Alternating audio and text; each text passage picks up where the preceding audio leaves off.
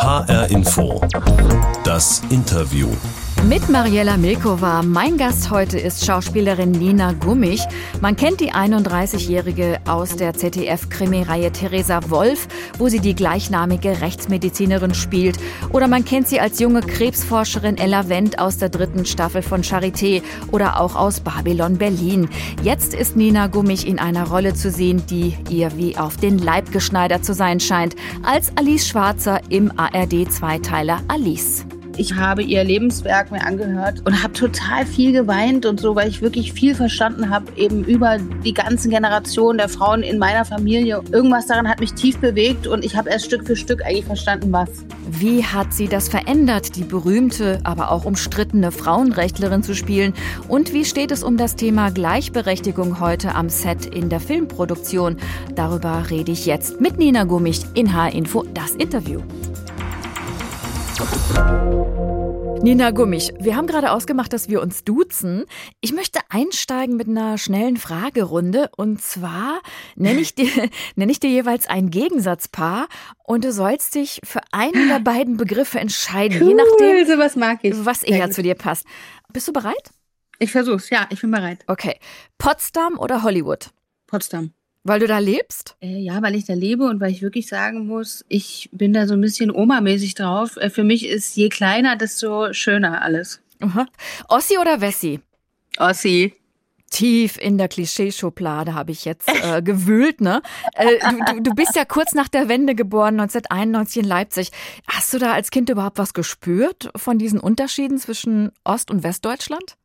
Meine Eltern sind sehr geprägt davon, meine Großeltern auch. Und da kommt das natürlich immer wieder durch. Am deutlichsten habe ich mal gespürt, als ich mit Freundinnen ähm, so eine Bootstour gemacht habe und wir alle ins Wasser wollten und ich mich als Erste komplett nackt ausgezogen habe und alle gesagt haben, oh Gott, du kommst aus dem Osten, oder? Das habe ich gesagt, ja, ähm, wenn man es jetzt merkt, dann ja. FKK oder was? FKK ist ein Hinweis auf den Ossi. Ja. Disco oder Tango? Tango, eindeutig. Ich bin ähm, gar kein Disco-Gänger. Pack dann meine Tango-Schuhe ein und gehe alleine zum Tango. Genau. Und du erkundest irgendwie Städte, in denen du Tango tanzen gehst dort, richtig? Ja, es ist ja irgendwie ähm, doch so, dass ich in meinem Beruf sehr viel unterwegs bin. Ne? Eigentlich ähm, habe ich gar kein richtiges Zuhause, weil ich ständig woanders bin. Und da ist natürlich immer toll, was zu haben, wie man in der Stadt so ankommen kann und das ist irgendwie so eine Methode geworden, die mir gefällt. Ne? Man lernt sofort Leute kennen, man ist auf sich allein gestellt und muss ganz offen sein, um einen schönen Abend zu haben und das ist toll. Ernst oder lustig? Oh, schwere Entscheidung. Ähm, ich tendiere zu lustig. Bist ein lustiger Mensch? Ich bin ein lustiger Mensch, aber ich denke immer, man kann gar nicht lustig sein, wenn man den Ernst des Lebens nicht auch in vollen Zügen genießt. Ja, aber du spielst ja auch zum Teil echt heftige Rollen. Zum Beispiel die Rechtsmedizinerin Theresa Wolf in der gleichnamigen ZDF-Krimireihe aus Thüringen. In der Rolle sprichst du da ja auch zum Beispiel mit den Toten. Oder man hat dich in der dritten Staffel von Charité als Krebsforscherin Ella Wendt gesehen. Was reizt dich an solchen Rollen? Ja, es ist so, dass ich, ich habe ja schon sehr früh angefangen und die ersten, sage ich mal, zehn Jahre, wir sprechen jetzt ja über wirklich im Alter von neun bis äh, ungefähr 19, 18, habe ich eben nur lustige Rollen gespielt und das vermisse ich auch so ein bisschen. Neulich, ähm, vor ein paar Jahren, habe ich mal Hello Again gedreht, einen Kinofilm mit Maggie Perrin. Der, da konnte ich mal wieder zeigen, meine, meine lustige Seite und äh, die habe ich schon total vergessen.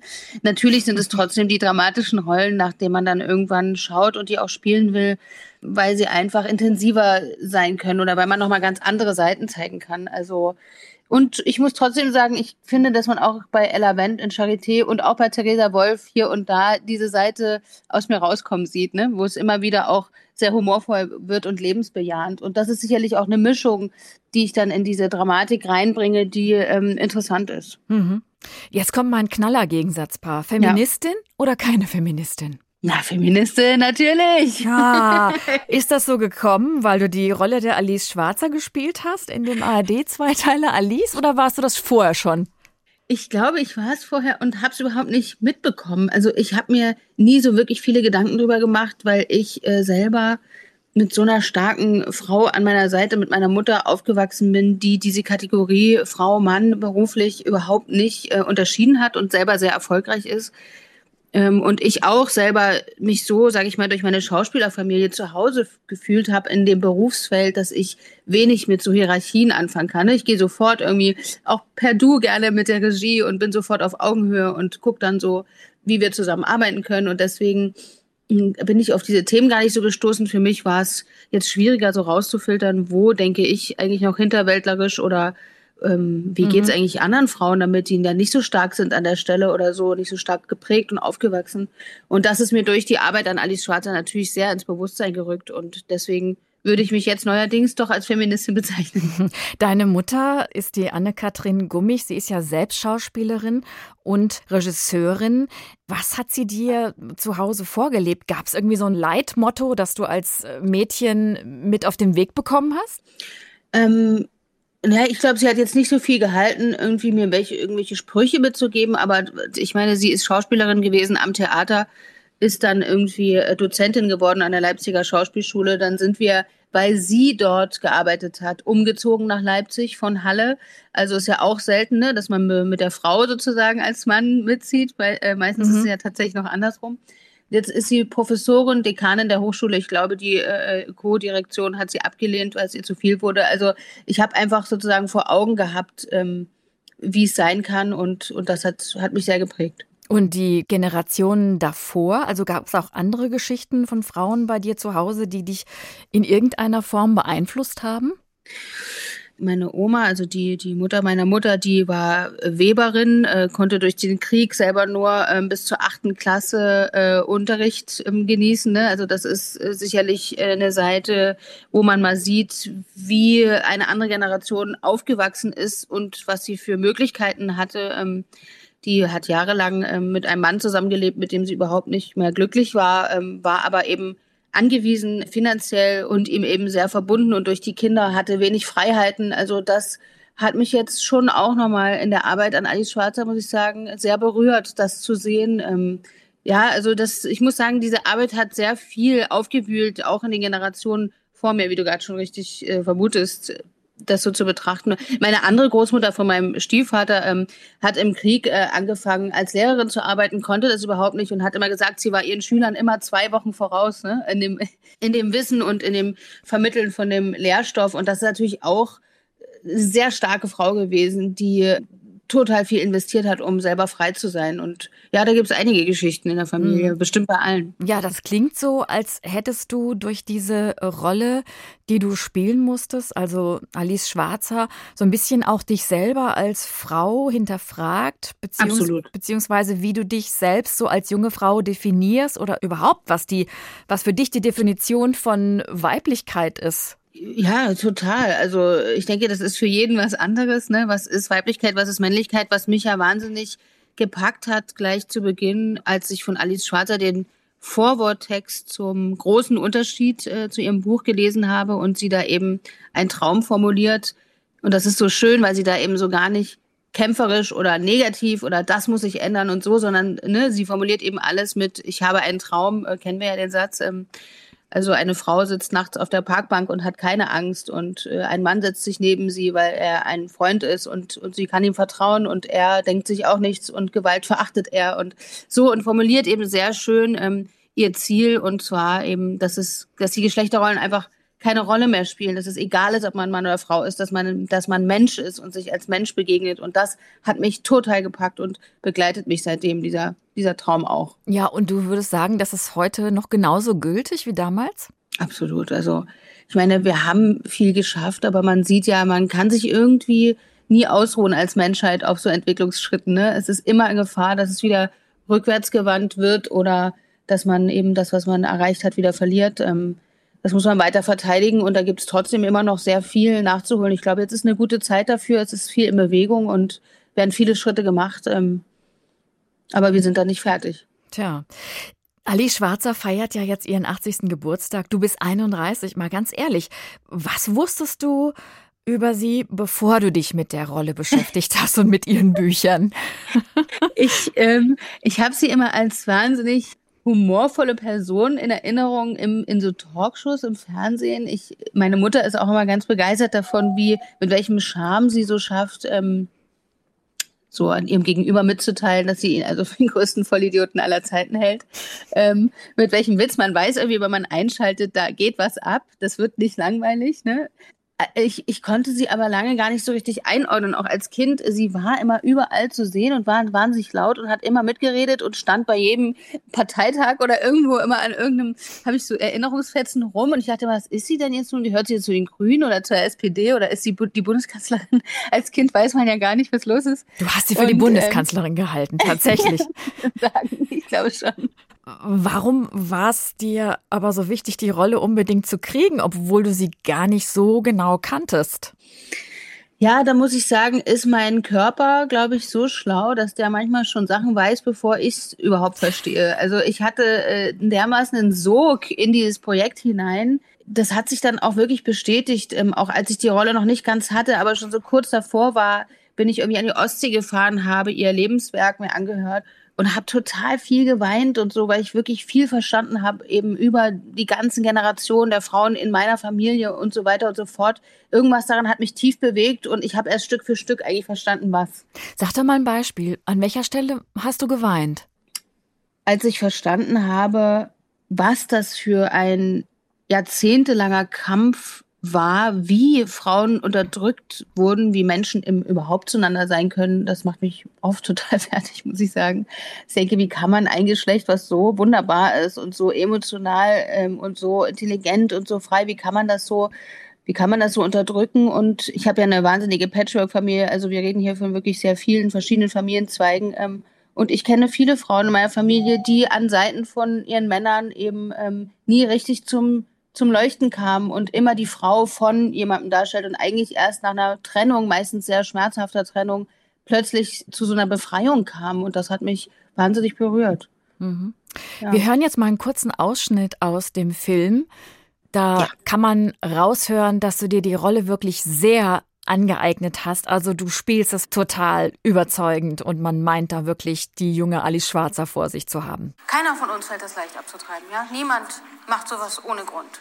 Aber da gibt es ein paar Herren aus dem Vatikan und ihre Handlanger in Deutschland und die meinen es besser zu wissen. Die nehmen sich das Recht raus, den individuellen Grund jeder einzelnen von uns für nichtig zu erklären und über unsere Körper zu entscheiden. Justiz und Politik in Deutschland wissen es längst, der Paragraph 218 gehört abgeschafft. Aber sie sind vor der Propaganda der Kirche eingeknickt. Nun ja, jetzt müssen wir unsere Stimme erheben. Das war ein kurzer Ausschnitt aus dem ARD-Zweiteiler Alice. Nina Gummich, du spielst diese Rolle. Wie ist ja. das denn? Sie ist ja Deutschlands bekannteste, aber auch umstrittenste Frauenrechtlerin. Hast du da auch ein bisschen Schiss davor gehabt, sie zu treffen? Also erstmal war ich natürlich wahnsinnig aufgeregt aufgrund der Berühmtheit einfach. Ne? Ja. Ich, ich bin tatsächlich jemand, ich, ich extrem selten bewerte ich irgendjemanden und vor allem schon gar nicht, wenn besonders viel über den schon gesagt wurde und dann treffe ich den und bin schon mal voreingenommen. Ich halte davon überhaupt nichts. Ich habe sie als wahnsinnig humorvolle, offene, kluge, witzige, auch sehr strenge natürlich äh, und auch sehr geprägte Frau kennengelernt, die natürlich auch ein geprägt ist von Vertrauensmissbrauch und von ähm, runtergemacht worden sein. Und aber auch da ist sie sich bewusst drüber. Sie ist jemand, der kann über sich lachen. Sie ist jemand, der schreibt mir dann, wenn ich dann schreibe, Alice, jetzt kriegst dich mal bitte ein, äh, die Frau wollte jetzt überhaupt nichts Böses von dir oder so, die dann schreibt, ich bin schon völlig paranoid aufgrund meiner Jahre, die ich erlebt habe und so. Sie kriegt das mit. Ja. Also so eng seid ihr jetzt schon miteinander. So, so eng sind wir und das war auch überhaupt für mich nicht anders möglich, diese Rolle zu spielen. Ich, ich meine, sie war ein offenes Buch, ich konnte sie immer anrufen. Ähm, ich, ich neige dann dazu, ähm, sehr schnell mit jemandem auch eng zu werden. Ähm, und so ist es wirklich, das ist für mich das Schönste auf der Welt, mit jemandem ganz freie Zeit zu verbringen. Und wenn es dann auch Spaß macht, umso schöner. Schauspielerin Nina Gummich ist heute mein Gast in H-Info, das Interview. Nina, wenn ich an meine Teenie-Tochter denke, die äh, lässt sich sehr von solchen Beauty-Vorbildern im Internet beeinflussen. Mhm. Also immer schön geschminkt, immer top gestylt, immer schlank, immer lächelnd, immer jung. Ja. Das ist ja so oft das Frauenbild, das von diesen Influencerinnen erzeugt wird. Wie stehst du dazu? Furchtbar, mir macht das auch große Sorgen. Ich habe mich selber schon dabei erwischt, wie ich mal eine Nacht irgendwie dann doch auch bei Instagram rumhing und Aha. mich selber verglichen habe mit äh, ja. anderen äh, Frauen mit einer schöneren Haut oder mit irgendwas. Und Die ich, neuesten Schminktipps, ja. Absolut. Und ich bin da sehr am Überlegen jetzt schon länger und versuche auch Stück für Stück authentischer selber bei Instagram zu performen, sage ich mal. Ne? Ich, ich möchte eigentlich gerne diese Plattform nutzen, um ein ganz authentisches Bild auch von dem Beruf zu zeigen, der überhaupt nicht Traumberuf Nummer eins für junge Mädchen sein muss. Also auch mal davon zu erzählen, äh, wie die wie die Seiten sind, die echt äh, hart sind. Ne? Also das ist hier nicht äh, Happy Life nur die ganze Zeit. Und ich finde das extrem, extrem bedenklich, einfach weil es so unauthentisch ist. Ne? Ich merke es ja auch bei Freundinnen, ich frage die dann, sag, oh, du hattest ja einen schönen Urlaub und so, wie toll das da war. Dann sagt die, es war schrecklich. Ich habe mich nur mit meiner Tochter gestritten und das Wetter war scheiße und irgendwas. Äh, das hast du jetzt von dem einen Bild eben gedacht, ja. Mhm. Und das ist wirklich doch so gefährlich, wenn man immer denkt, die anderen haben ein schöneres Leben, sie sind schöner, sie sind toller, dass diese Vergleichs diese Vergleichssache, die zieht die Menschen so runter und man darf sich da überhaupt nicht reinbegeben. Und wenn ich merke, dass mir das schon passiert, wo ich ein sehr bewusster Mensch bin und über die ganzen Sachen weiß, die in mir da so abgehen können und mich dann dafür entscheiden kann, stopp, das machst du nicht, da gehst jetzt nicht rein, dann weiß ich, wie schwer das vielen fällt, es ist wirklich bedenklich. Wenn du gerade sagst, das Filmgeschäft, das ist extrem hart, kommen da jetzt mal so langsam andere äh, Frauenrollen vor als früher, Nein, also in Drehbüchern oder am Set beim Filmdreh? Hat sich da was gewandelt? Na, das auf jeden Fall. Es ist gerade die Zeit für für Frauenrollen. Es ist auch die Zeit, muss ich sagen, da ähm, fühle ich mich auch extrem beschenkt für eben Frauenrollen, die ihren Mund aufmachen und laut werden und tough sind. Und das war am Anfang meiner Karriere noch nicht so. Da habe ich immer, da habe ich echt mich erwischt, dass ich mich bei Castings so verstellt habe und dann so einen Flüsterton an den Tag gelegt oder so eine, sowas ganz angestrengt Zartes ausstrahlen wollte, um die Rolle zu kriegen, weil es einfach nicht in war. Es hieß immer, na, du bist eben so tough, ne? Oder bist mhm. eben dann schon auch so, hast so eine Energie. Da, wir, die haben immer eine andere Seite gesucht und ähm, das ist jetzt toll, dass das losgeht und es werden jetzt, ne, es wird jetzt im Moment gerade lieber, sage ich mal, die Geschichte der Schwester von Mozart erzählt, als jetzt die Geschichte von Mozart und das ist sicherlich eine Entwicklung, die ist toll, wo wir jetzt drauf aufpassen müssen. Das merke ich immer wieder, ist, dass auch zum Beispiel in meiner Krimi-Reihe, wir sind extrem, ähm, ich, ich, ich schreibe jetzt, werde jetzt auch mitschreiben und freue mich total, bin jetzt mit zwei Männern äh, zusammen im Autorenteam wo ich auch dachte, wird mal Zeit, ne? Irgendwie junge Frau spielt hier die große Rolle und wir wollen was über Frauen erzählen und zwei ältere Männer schreiben das Ganze. Und ähm, da müssen wir extrem aufpassen, dass nicht, um die Frau groß zu machen, die Männer dann zu Vollidioten geschrieben werden. Das ist gerade so ein bisschen die Tendenz im okay, Film. Sogar. Der Mann ist mhm. der Idiot, damit die Frau groß und intelligent rüberkommen kann und dann denkt man, das ist auch wieder Ach, total antifeministisch, weil ich muss doch groß und stark sein können, auch wenn der Mann auch toll ist. Es geht doch darum, dass wir auf einer Augenhöhe Höhe sind. Ich habe gelesen, bei Filmdrehs in den USA zumindest werden immer öfter sogenannte Intimitätskoordinatoren eingesetzt. Mhm. Ähm, ja. Also das ist offenbar auch ein Effekt von MeToo. Diese Intimitätskoordinatoren sollen Sexszenen coachen, um Schauspielerinnen ja. zu schützen vor Übergriffen. Das ja. wird auch vereinzelt schon in Deutschland gemacht. Ist das gut oder überflüssig? Das ist, würde ich sagen, jetzt aus meiner Erfahrung von Person zu Person wie alles unterschiedlich. Für mich war es so, als ich dieses Coaching hatte, ich habe eine Stunde telefoniert mit der Dame, die hat mich so oft gefragt, was für mich problematisch sein könnte, dass ich am Ende des Gesprächs zu ihr gesagt habe, ich glaube, ich hatte vor dem Gespräch kein Problem. Jetzt habe ich es. okay. Und es also für mich hat es eher eine Anspannung mitgebracht, weil ich plötzlich dachte, oh Gott, ich sollte es problematisch finden. Ich finde es aber gar nicht. Ich sehe es ganz ganz technisch, ganz äh, voller Arbeit und, und, und ich bin in der Lage, zu meinem Kollegen zu sagen, entschuldige bitte, da fasst du mich jetzt nicht an, ja. Mhm. Wie spielt man sowas überhaupt, habe ich mich schon öfter gefragt, wenn man einen Kollegen an der Seite hat, den man ganz furchtbar findet und dann ist ja noch das ganze Filmteam bietest um, du um einen drum, ne? Bietest du erstmal ganz netten Kaugummi an. und dann siehst du das ganz technisch so, jetzt packst du mal deine, dann habe ich ja pack mal deine Hände auf meinen Po bitte, dann sieht man den nicht in der Kamera. Nee, mein Po ist weiter unten noch, ne? Das ist mein Rücken. so, ich werde da hochpragmatisch, ganz technisch, auch im, in Stöhngeräuschen oder irgendwas. Okay. Ähm, das ist wirklich, das muss man ganz pragmatisch sehen. Und ich kann aber natürlich sagen, es wird Frauen geben, die können das nicht so gut ausdrücken. Und für die wird das sicherlich sehr sehr, sehr hilfreich sein. Ne? Mhm. Für mich ist es so lange hilfreich, wie es mir, sage ich mal, nichts an der Kunst und an, der, an dem freien, freien Lauf der Dinge nimmt und ich sage, okay, jetzt sind wir angespannter als vorher. Dann geht's natürlich nicht. Mhm. Aber gut, da ist meine Aufgabe eben dann auch wieder, mich davon frei zu machen, dass ich jetzt acht Fragen beantwortet habe, wo ich Probleme haben könnte. Und ich sehe, ich merke, dass die Männer sind extrem ängstlich und angespannt. Ne? Also der, dem Herrn habe ich dann irgendwann gesagt, du kannst dich auf mich verlassen. Ich sage dir, wenn irgendwas blöd ist. Wie gesagt, er hat sich nicht mehr getraut, seine Hände auf meinem Po zu machen. Er rutschte immer höher am Rücken. Weil die natürlich extrem Angst haben, irgendwas falsch zu machen. Aber gut, äh, da müssen sie jetzt durch. Äh, irgendwann wird sich das hoffentlich ähm, einfach normalisieren. Nina Gummich, wir haben ein Ritual in dieser Sendung. Das ist die uh. Interviewbox und die befüllen wir für jeden Gast neu. Willst du wissen, was ich für dich reingetan habe? Ja, natürlich. Dann äh, öffne ich jetzt mal.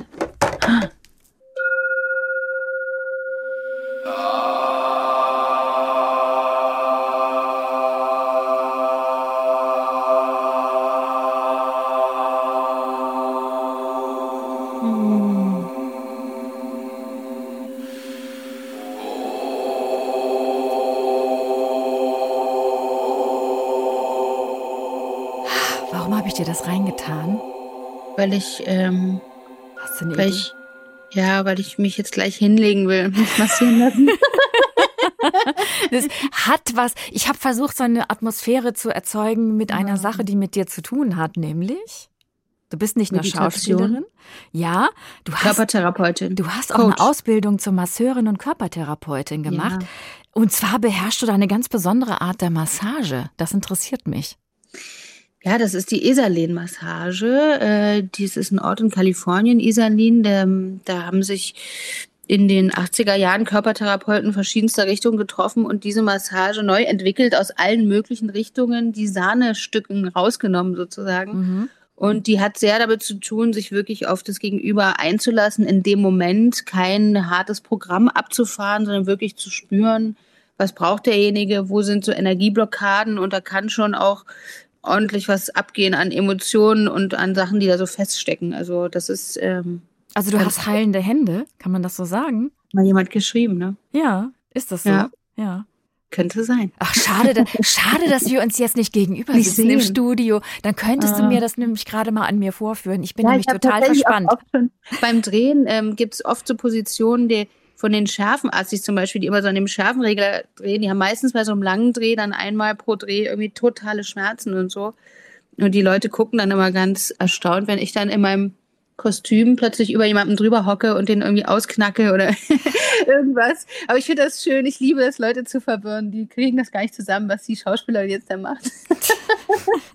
Naja, wenn sie es einmal erfahren haben, ne, ja. ne, aber die trauen sich natürlich auch nicht an mich ran und wollen mich nicht in meiner Arbeit stören. Und das ist schon ganz gut. Ähm. Und das ist natürlich jetzt auch immer schwieriger, je bekannter ich werde, das so zu machen. Ähm. Also es haben viel, ein paar vertraute Leute sozusagen da meinen Kontakt und wenn ich Zeit habe, dann machen wir da was und ähm, ja, ansonsten arbeite ich natürlich so unglaublich viel, dass ich gar nicht wirklich dazu komme. Ja, es ist aber irgendwie ein bisschen schade. Dich selber kannst du ja nicht massieren. Du, oder? Aber es ist so, dass mich das wirklich auch nach so Drehs oder so so dermaßen auf den Boden bringt, dass du was machst, erstmal körperlich mit deinen Händen und dann etwas, wo du in den, weißt du, du kommst raus aus diesem Star-Schauspieler, oh, du bist ganz toll und wir machen alles für dich und äh, du musst ja davon wieder runterkommen, du kannst ja nicht dein Leben so verbringen. Mhm. Und dann mit jemandem, der du vielleicht gar nicht kennst, in so einem Raum zu sein und dem sowas zu geben und im besten Fall kann das wirklich ein Energieaustausch sein, ne? Das ist nicht nur so, dass ich was rausschieße und bin danach völlig fertig. Bei so jemandem, den will ich gar nicht wieder behandeln. Solche also Leute du spürst auch. auch was, wenn du andere durchknetest ich spüre auch was und mich bringt das auf den Boden und in mhm. meinen Körper zurück und in so ein ganz einfaches menschliches äh, Lebensgefühl, dass ich auch ein ganz einfacher Mensch bin, der sowas macht. Ja, wirklich, das ist, äh, weiß nicht, was ich es vorstellen kann. Ja, ja, sehr schön. Doch, doch, doch. Und stimmt es, dass du diese Massageausbildung eigentlich als Plan B gemacht hast, falls das nichts werden sollte mit der Schauspielerei? Hast du da echt Angst gehabt? Nee, überhaupt nicht. Ich habe das gemacht, weil ich einfach von Freundinnen kannte, die sich entschieden haben, freizugehen und vom Theater weg, dass es ja immer wieder, egal wie viel du arbeitest, Wochen oder Monate gibt, wo du dann auch eben wartest, ne, auf das, bis das nächste Projekt anfängt oder so. Und ich wollte nicht reingeraten in so ein, ähm, Leerlauf, dass ich dann überhaupt nicht weiß, was ich dann mit meinem Leben anfangen soll. Ich habe mir so ein bisschen vororganisiert und ich war einfach wahnsinnig interessiert daran. Ich habe diese Körperbehandlung selber genommen, habe gemerkt, was das bewirken kann und wollte das einfach lernen. Ich bin total interessiert an anderen Dingen als Schauspiel. Zum einen, weil ich denke, ich kann nur was über das Leben erzählen, wenn ich auch was anderes mache, als mich in meiner Filmblase aufhalten. Und zum anderen, weil ich natürlich eben aufgewachsen bin in der Schauspielerfamilie und das ist mein Zuhause. Ich interessiere mich für alles, was was damit nichts zu tun hat. Das klingt sehr, sehr gesund. Also da wird die Massage doch wohl eher ein Hobby bleiben, denn es läuft ja auch echt gerade top bei dir. Du bist sehr gefragt als Schauspielerin. Was soll da eigentlich jetzt noch kommen?